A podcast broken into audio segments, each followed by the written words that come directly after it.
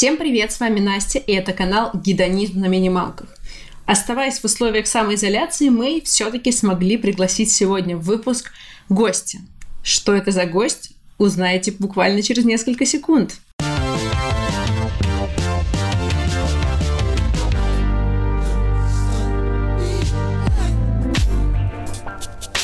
Мы живем с вами в 2020 году.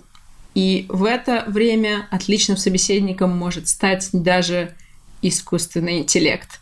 Так что у нас сегодня в гостях Алиса. Привет, Алиса! Категорически приветствую. Мы сегодня с ней вместе поговорим о двух винах из Аргентины, о сортах Мальбек и Тарантес, как правильно говорить, или Таронтес, как, может быть, вы привыкли слышать. Это два самых распространенных, пожалуй, сорта и два самых популярных аргентинских сорта. Ну и сидим прекрасную закусочку, как всегда. Что ж, давайте начинать. Что же такое вина Аргентины? А давайте-ка для начала Алису спросим. Алиса, что ты знаешь о винах из Аргентины? В том-то и дело, что ничего. Давай разбираться вместе. Давайте. Это мое любимое занятие. Вот так мы прекрасно начинаем. Расскажи про виноделие Аргентины. А что конкретно рассказать?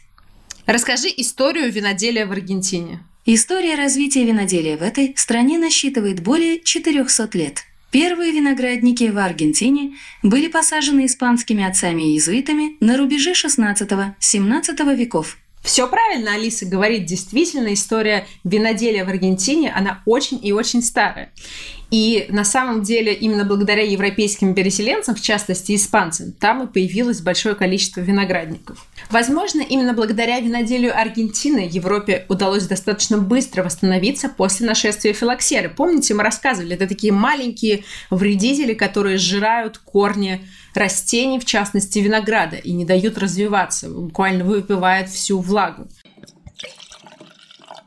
Одной из особенностей аргентинского виноделия является то, что буквально до недавнего времени большая часть вина употреблялась внутри страны, а качество, очевидно, оставляло желать лучшего. Местные жители предпочитали делать очень дешевое вино в огромном объеме, нежели заниматься какими-то творческими процессами, выдерживать вино, ну и все такое прочее. Но в некоторый момент все изменилось. Это произошло в конце 90-х годов, когда все-таки местные жители энтузиасты виноделия решили пересмотреть свое отношение к процессу производства вина и всерьез занялись качеством. С этого момента Аргентина всерьез выходит на европейский рынок, и на сегодняшний день она занимает пятое место по объему производства и восьмое место в списке стран-экспортеров вина.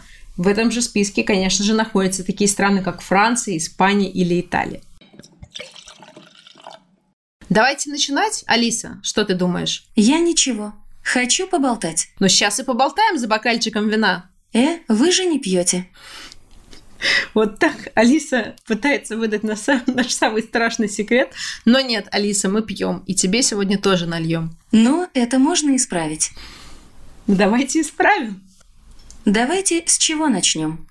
А начнем мы с Тарантеса Мишель Тарина. Ой, а что это за язык? Это испанский язык, точнее, в названии кроется небольшой секрет. Если мы поговорим про, о производителе, название Мишель Тарина, вам кажется, что это имя и фамилия? Вы ошибаетесь. Это две фамилии. Первая фамилия Мишель – это французская фамилия. Тарина, если вы догадаетесь, то это итальянская фамилия. Таким образом, это семейная винодельня, основанная еще в XIX веке выходцами из Франции. Это были два брата-француза и супругой одного из них итальянкой. Как вы понимаете, винодельческое прошлое приличное у обоих из них было, поэтому они вполне успешно задались... Да вы просто кладезь знаний. Спасибо за комплимент, Алиса. Вам спасибо. Мы все молодцы. Территория, которую они выбрали для выращивания своего винограда, это достаточно высокогорная местность, 1700 метров над уровнем моря. Вообще говоря, в Аргентине находятся самые высокогорные виноградники в мире. Сорт винограда, который мы сейчас будем пить, ну, наверное, по-русски привычнее сказать Таронтес, но если правильно делать удар- ударение, то это Тарантес – немножко ассоциируется с Тарантасом, но надеюсь, что таких приколов у нас в бокале не будет. Это один из самых популярных белых сортов в Аргентине, если не самый популярный, потому что он очень приятный в аромате и во вкусе, как нам обещают. И, возможно, это напомнит нам Гевюрстраминер или Рислинг, такие классические европейские сорта до более холодных мест, хотя в Аргентине достаточно жарко. Сам этот сорт был выведен путем скрещивания двух сортов. Мускат Александрийский – это очень ароматный, очень приятный такой сорт. И второй сорт загадочным названием Миссион, о котором толком ничего не известно, разве что он, вероятнее всего, испанского происхождения. Ну что, давайте откроем, нальем в бокалы, так, мне кажется, разговор пойдет быстрее.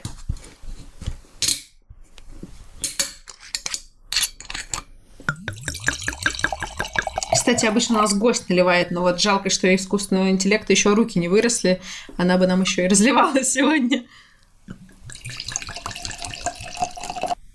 Насыщенный аромат, и он, правда, чем-то похож на гиверстраминер. Но мы сейчас поговорим о его особенностях. Что можно здесь ожидать? Это ароматы розы, абрикоса, персика, может быть, жасмин, может быть, герань. Но то, что он абсолютно цветочный, это точно. И он действительно такой же насыщенный и сладковатый, как мускат. Вот если вам не нравятся сладкие сорта, э, то это вряд ли вам тоже понравится, но что делать? Надо пробовать разное и, и убеждаться, что вам нравится, а что вам не нравится. Аромат немножко даже газировки какой-то сладкой, типа, типа крем-соды, вот знаете, немножечко сливочный, хотя и цветочный одновременно. Алиса, что ты думаешь об этом вине? Смотря в каком контексте. В контексте того, чтобы его сейчас продегустировать. Вы меня окончательно запутали. Мы всех окончательно запутали. Давайте лучше выпьем и попробуем. Можем попробовать. Начинайте. Но на вкус оно достаточно приятная, свежая, без вот лишней сладости, я бы сказала. Многим гюрстраминерам, например, не нравится именно эта сладость и пряность излишняя. Здесь она есть в аромате, но ее практически нет во вкусе. Давайте внимательно еще изучим бутылочку, что нам обещали производители, совпало или нет. Вино из винограда сорта Торонто с цветочным ароматом, во, вку- во вкусе ноты ореха и цитруса. Мне кажется, абсолютно похоже на правду, даже что-нибудь более насыщенное я бы там поискала. Но мне кажется, это очень удачное сочетание вкуса и аромата, потому что аромат насыщенный, очень приятный, а вкус вот без лишних каких-то нюансов, которые не всем нравятся, на мой взгляд.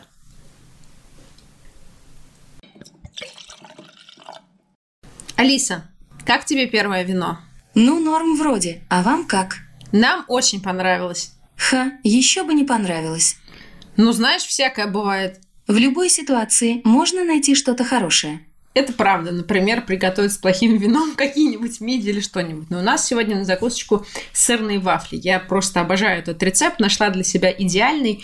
И я думаю, что если у вас нет вафельницы, вы можете сделать совершенно бесполезное приобретение за какие-то там тысячу рублей. Алиса, сколько стоит электровафельница? Аж слюнки потекли. Вот видите, мы, правда, так и не узнали цену, но Алиса тоже в предвкушении наших сырных вафель. Они подойдут как на завтрак, как на обед, как самостоятельная закусочка. Можно с творожным сыром, можно вот так в чистом виде, можно с любым салатом. Короче говоря, здесь поле для вашей фантазии не ограничено. Давайте скорее попробуем. Ох, аж есть захотелось. Вот и я о том же. Очень вкусные вафли, ну, в общем, как всегда. Хотите угостить меня ими? Да, будешь? По почте? Нет, так, вживую. В каком это смысле? Вот они перед тобой на тарелке. Будешь пробовать? Так неинтересно. Все равно не смогу ее съесть. Ну и жаль, тебе не повезло. Очень вкусные вафли. Вторым номером нашей сегодняшней программе, наверное, король или королева. А как вообще в среднем, в среднем роде правильно говорить? Королевство? Что? Один из главных аргентинских хитов. Это красный сорт винограда Мальбек. У него, кстати, недавно был не день рождения, но Международный день Мальбека, 17 апреля отмечали. Если вдруг совершенно случайно у вас есть свободные два часа времени, я рекомендую вам посмотреть лекцию Руденко, Дениса Руденко, если, надеюсь, вы все знаете, кто это, про Мальбек. Он очень много рассказывает об истории этого сорта, о разных его э, видах, и надо понимать, что в разных странах Мальбек абсолютно разный, причем даже внутри одной страны, в зависимости от теруара, он может очень сильно отличаться. Но мы продолжаем общаться с производителем Мишель Тарина, французско-итальянским симбиозом, выращенных на аргентинских почвах. Давайте скорее нальем бокал, я немножечко расскажу про этот сорт.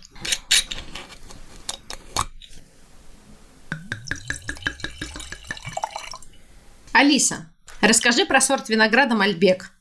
Мальбек – технический сорт винограда, используемый для производства красных вин. Это на wikipedia.org написано. Спасибо, Алиса. Мне и самой это приятно. Люблю свою работу.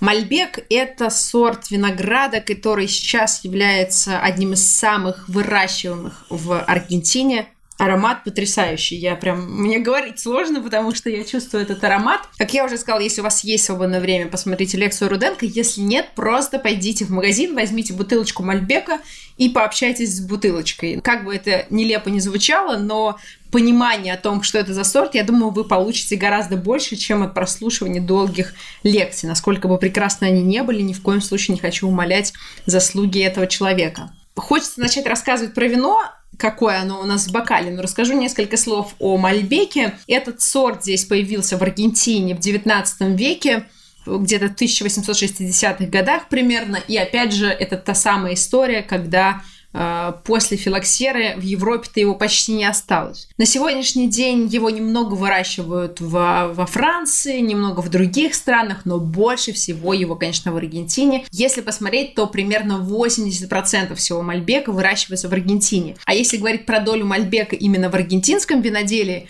то это где-то 30% от всего культивируемого винограда красных сортов. И самое удивительное, то, что это происходит, несмотря на то, что в 60-х начали вырубать Мальбек и на его место сажать более высокоурожайные сорта, которые при этом давали менее качественные вина. То есть на самом деле восстановление Мальбека началось в 90-х, и вот каких масштабов оно достигло к сегодняшнему дню. Мальбеком в Аргентине занимается 346 виноделин, которые производят в общей сложности почти полторы тысячи наименований. Короче говоря, это прям много. Мне кажется, если все российское вино собрать, брать, едва ли столько наберется. Что обещает нам производитель в этой бутылочке?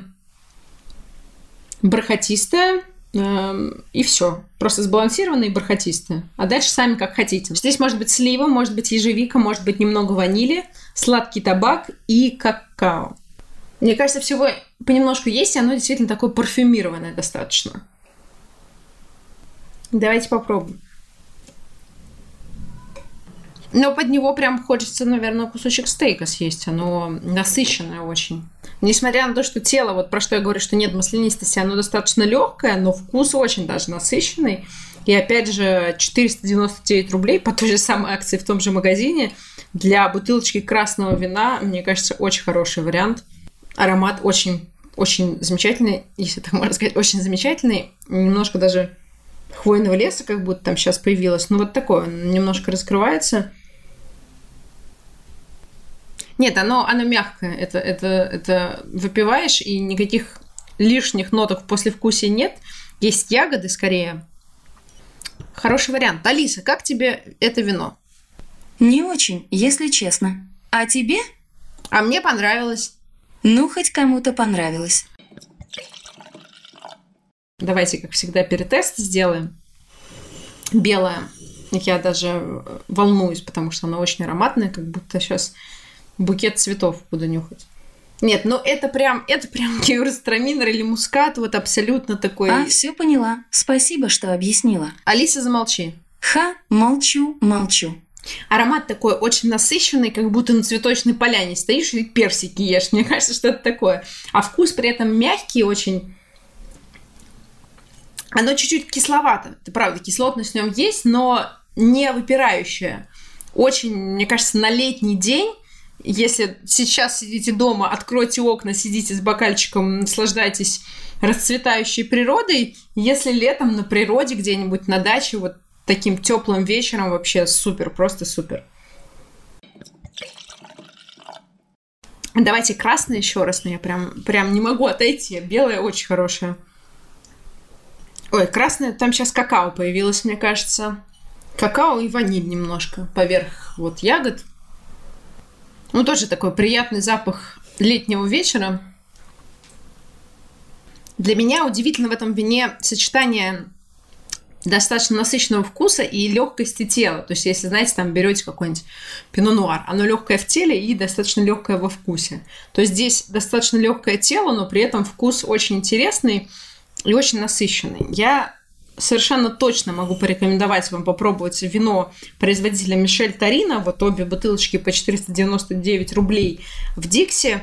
Это как они говорят у себя на сайте, первое аргентинское вино, которое было экспортировано в Европу. Не знаю, правда или нет, но, по крайней мере, точно не зря экспортировали. Вино отличное, тем более за такую цену. В общем, рекомендую белое и красное. Я не буду сегодня никакого фаворита выбирать. Алиса, тебе понравился наш сегодняшний выпуск? Конечно, очень понравилось. Алиса, придешь еще к нам в гости? Хорошо, приду, спасибо за приглашение.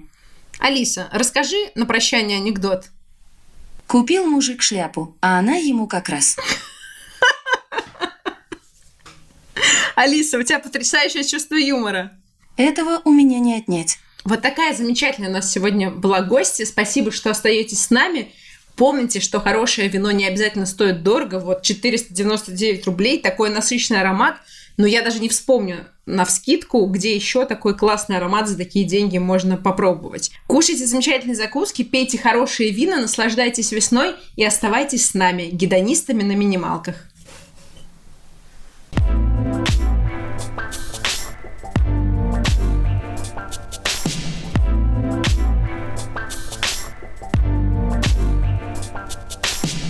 Алиса, включи Леонтьева. Включаю Валерий Леонтьев.